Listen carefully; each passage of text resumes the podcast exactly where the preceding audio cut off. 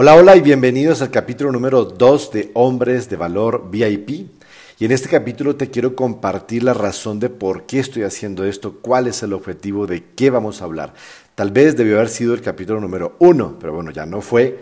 Entonces vamos a hacerlo hoy para explicarle a todos ustedes y a todas las personas que en el futuro se van a ir integrando a esta comunidad. Eh, ¿Cuál es el objetivo de esto? Y a lo mejor si les parece atractivo e interesante, pues sigan los diferentes, las diferentes plataformas y si no, también para que sepan que no, no es algo que me interese, así que no vuelvan a aparecerse por acá. es una forma de decirlo, ¿no?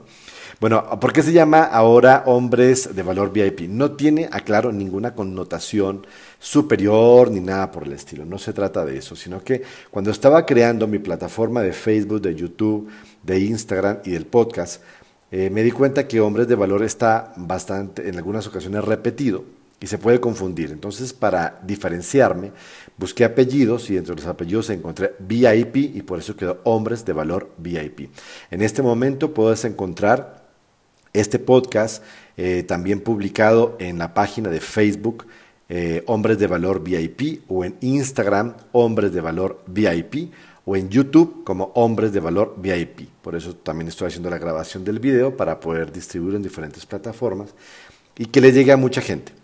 ¿Por qué nace esta idea? ¿Por qué quiero compartir información? ¿Por qué em, estoy aquí frente a ustedes platicándoles este tema? Primero que todo es una idea que traigo, no es nueva, la traigo hace más o menos un año, que quiero abrir un podcast, quiero abrir un podcast, quiero abrir un podcast, quiero abrir un podcast. Y el podcast realmente simplemente es una herramienta de comunicación para escucharla. Yo soy un, ferviente eh, oyente de podcast y es una gran tendencia y por eso quise empezarlo por acá, pero luego que lo empecé, dije también lo voy a llevar a las otras tres plataformas audiovisuales, como son Instagram, Facebook y YouTube, porque mucha gente podrá llegar al canal a través de ese medio.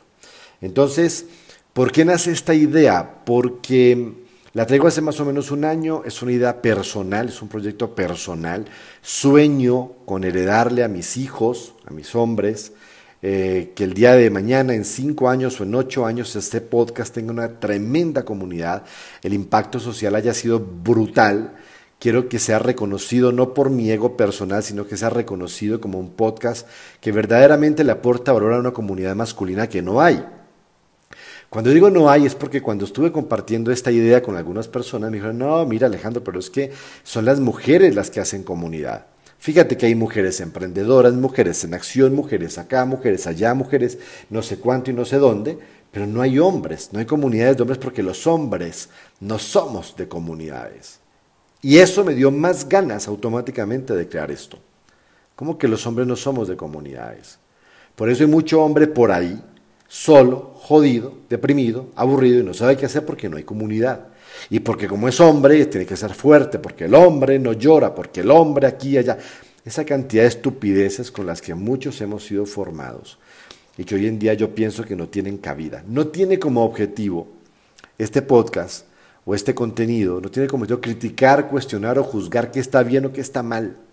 Simplemente tiene como objetivo compartir algo que para ti que estás escuchando esto pueda ser de valor puede hacer que tú digas, ay, esto me ha pasado, ay, esto acá, ay, esto allá. Conozco historias de muchos amigos y conocidos que vale mucho la pena compartir, que vale mucho la pena que vale mucho la pena que le llegue a mucha gente, porque muchos se van a dar cuenta que no están tan solos en las cosas que les pasan. A muchos nos pasan cosas similares, terribles, buenas, malas, y es bueno tener un espacio donde podamos sentarnos, escuchar o ver eh, este tipo de información. Entonces, eh, simplemente es por eso, quiero que sepa que quiero crear una comunidad grande, quiero que mis hijos cuando cumplan 18 años, y es un sueño que tengo y le pido a Dios que me dé la posibilidad de estar en ese momento, 18 años, este podcast va a tener 7 años de, eh, existencia y, ellos van a poder decir, wow, qué comunidad se armó y, la armó mi papá y mira cuántos hombres eh, les ha podido ayudar. Entonces es la razón principal de esto. ¿De qué se va a tratar este podcast? Pues eh, seguramente en el camino lo iré alimentando con cosas que van apareciendo, pero de inicio quiero hablarles de, quiero que hablemos, no hablarles, hablemos de todas aquellas cosas que nos preocupan al sexo masculino, al género masculino. Aunque estoy seguro que también va a ser un podcast escuchado por muchas mujeres, que les va a permitir entender mucho más a los hombres también. Y de esa manera, si algo les puede aportar para llevar a sus hogares, maravilloso. Pero, la tendencia y el objetivo es que la mayoría de los temas o todos los temas van a ser enfocados a nosotros, a lo que vivimos, a lo que sentimos como hombres en las diferentes etapas de la vida. Por ejemplo, tú sabías si eres papá de un adolescente, quien está escuchando este, este, este tema, los adolescentes siguen siendo en este momento de la vida, el 2020, lo que más les preocupa a ellos en este momento es su sexualidad que también nos preocupa a nosotros, solo que hoy les preocupa con una información distinta que ya acceden a ella a través de Internet. Pero les preocupa mucho si lo tienen grande, si lo tienen chiquito, si cuánto aguantan, si no aguantan, si a la chica les va a gustar o no les va a gustar. Eso sigue siendo un tema que no los deja dormir. Vamos a hablar de esos temas tanto entre nosotros, los que somos padres, como algunos especialistas que en el camino voy a invitar, para que hablemos de ese tema y cómo enfrentarlo y cómo abordarlo y cómo ayudarle a esos hombres.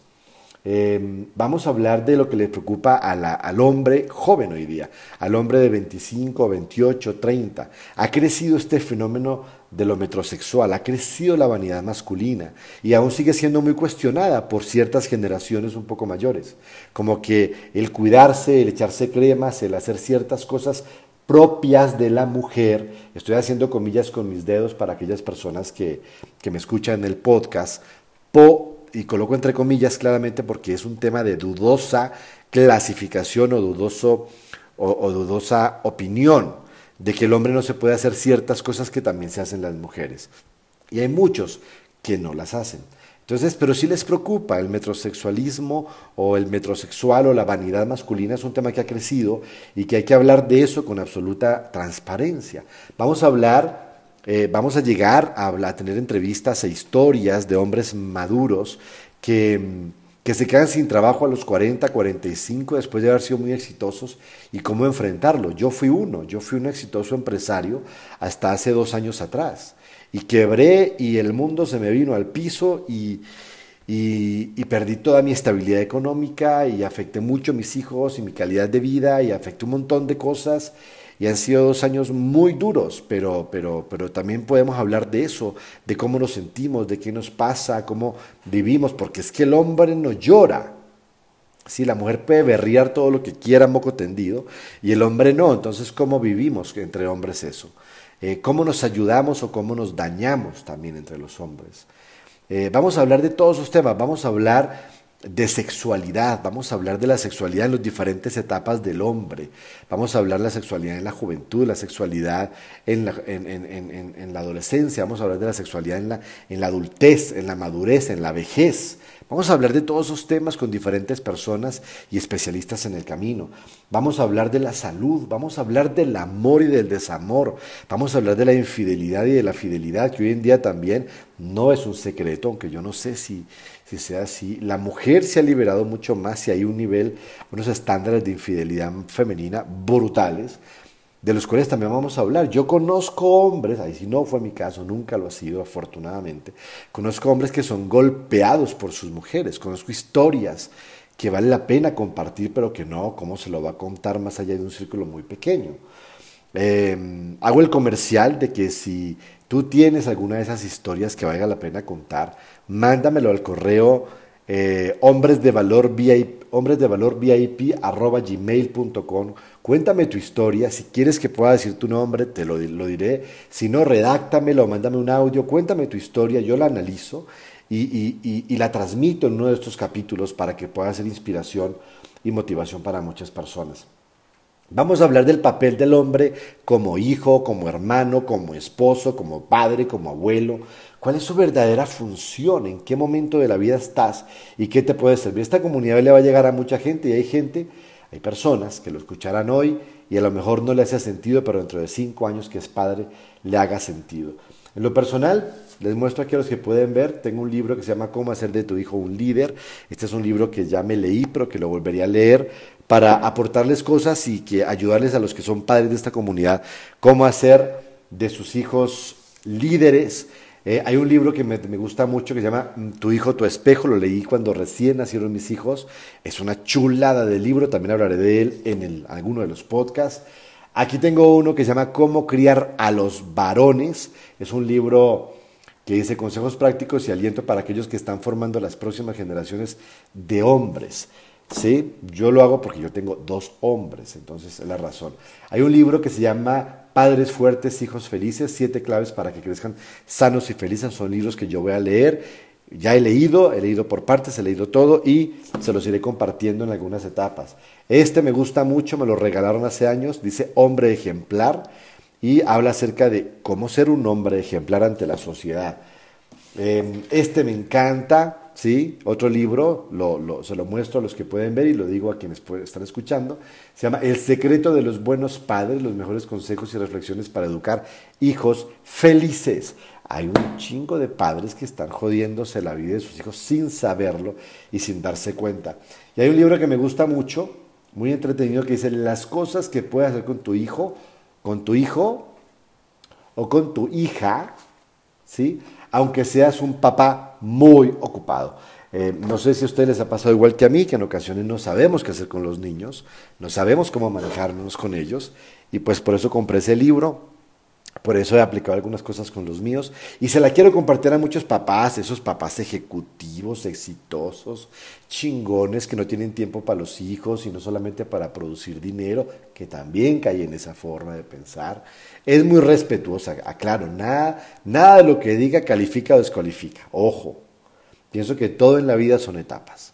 Y como he pasado por esas etapas, es por eso que este capítulo lo he terminado prácticamente como, como la segunda parte de la primera parte de mi historia, que fue el capítulo 1, que me salió como me salió, lo dije a corazón abierto y, repito, nace este, este podcast, nace como con la necesidad de compartirle a muchas personas del género masculino que son o serán padres, que son hijos, em, que están solteros, que se, han separado, eh, las experiencias, los sentimientos, las emociones, las tristezas, los logros, eh, absolutamente todo lo que como hombre vivimos y que muchas veces solo entre algunos hombres compartimos, pero la realidad es que la mayoría lo vivimos solitos. No tenemos esa tendencia. Es como, mire, esto es como cuando, señores, como cuando se han visto que las mujeres van al baño juntas. O sea, es típico, uno va a una reunión, una discoteca, un antro, y entonces, ay, vamos al baño. Y son dos o tres mujeres que van al baño. ¿Cuándo has visto que dos o tres hombres vayan al baño? Eso difícilmente sucede. Y si sucede, bueno, algo más puede haber. Vamos a hablar del homosexualismo, vamos a hablar de la bisexualidad, vamos a hablar de toda esa gente que también conozco, que son gays, que no lo han reconocido, que no han salido del closet, y aquellos que ya salieron. Siguen siendo hombres, es una condición, pero han, han tenido una otra inclinación de carácter sexual, y eso también es válido y es respetable. Entonces, de todos esos temas vamos a hablar.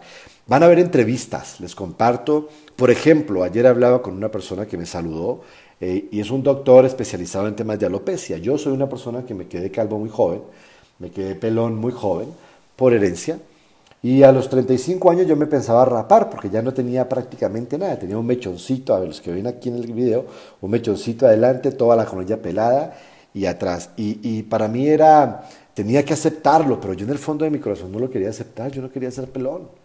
Pero yo recuerdo que muchos me decían, no, pero pues acéptalo, igual, no sé qué. Y sí, yo decía, sí, sí, pero yo por dentro, no, yo no quiero ser pelón, todavía, todavía no quería, tenía ciertos rasgos de vanidad y no quería ser pelón.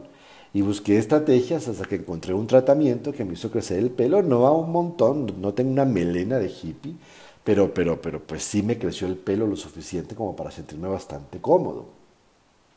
Eh, y eso también afecta emocionalmente a la gente. Los hombres que se hacen cirugías.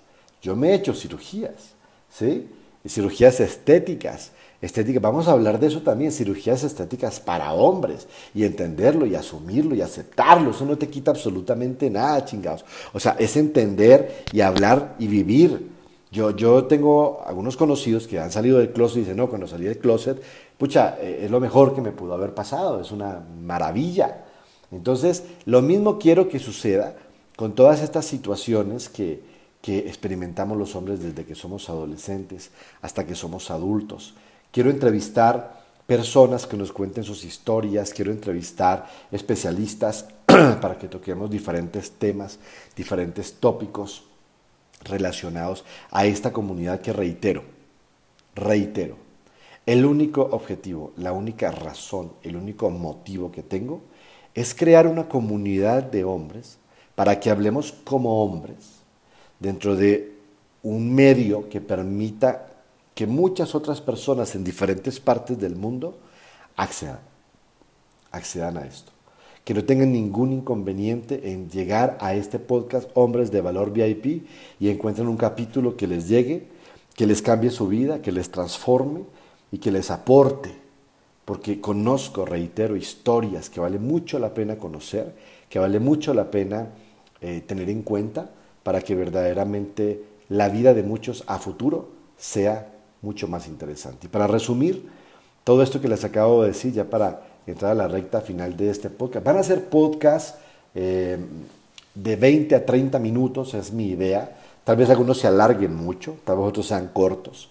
La idea que tengo es de arrancar con dos podcasts semanales. Seguramente en la medida en que me empiecen a llegar historias y cosas para contar, lo iremos aumentando. Me entusiasma muchísimo.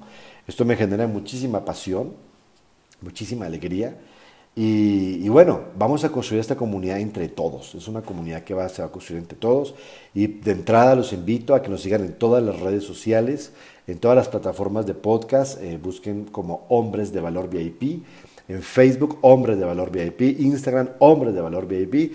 Y en YouTube, Hombres de Valor VIP, donde publicaremos solamente los podcasts, estos contenidos que estamos creando en este momento. Y por último te decía que para concluir esta, esta, esta situación, es que cuando a uno le pasan cosas uno no quiere que a otro le sucedan. Como lo comenté en la historia anterior, yo me crié sin mi padre. Mi padre nunca estuvo presente, o lo estuvo muy pocas veces a través de algunas cartas que yo recuerdo en 15 años. Y yo hasta que fui adulto me crié muy solo, con muchas falencias y con muchas necesidades, con mucho amor por parte de mi madre, más no, por, no, más no con otras Em, necesidades que tuve y que después de adulto entendí que hubieran sido interesantes haberlas tenido, como la presencia de un papá. Em, nunca estuvo, siempre tuve tíos y siempre tuve personas así. Mi mamá nunca se quiso casar de nuevo, sobre pretexto de que no, yo a usted nunca le voy a poner un papá, porque yo no quiero que nadie que no lo conozca le haga nada y no sé qué, y se quedó sola por, por no colocarme un papá. No sé si hizo bien, si hizo mal, no lo sé. No es un tema que hoy en día puedo cuestionar a mi madre. El tema es que yo me crié solo.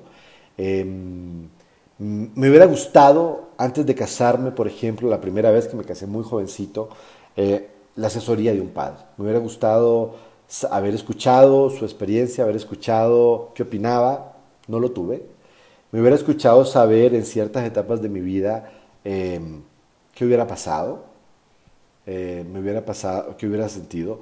Reconozco aquí, y a lo mejor mi padre escucha un día este, este podcast, seguramente se lo puedo mandar, eh, que tuve un resentimiento con él después de que llegué a la etapa de adulto, tuve un resentimiento con él bastante incómodo, no lo odiaba, pero tampoco sentía que lo quería, eh, porque sentí que no se portó bien, y cuando estaba en el Perú en el año 2000 aproximadamente, hace 20 años atrás, exactamente hace 20 años atrás, un jefe, un líder, que en paz descanse el señor Félix Goldman, presidente de la compañía en la que trabajaba en aquel entonces.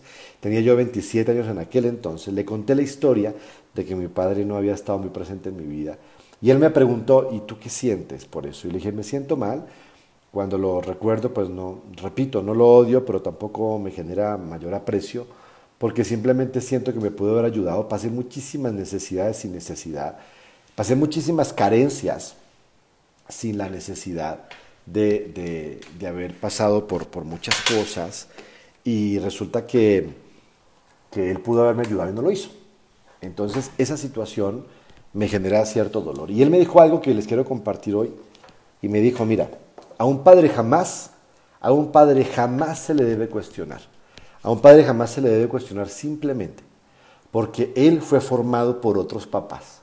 Y tú no sabes qué valores le transmitieron los padres de tu padre a tu padre. Entonces, si tú cuestionas a tu padre debes cuestionar a sus abuelos.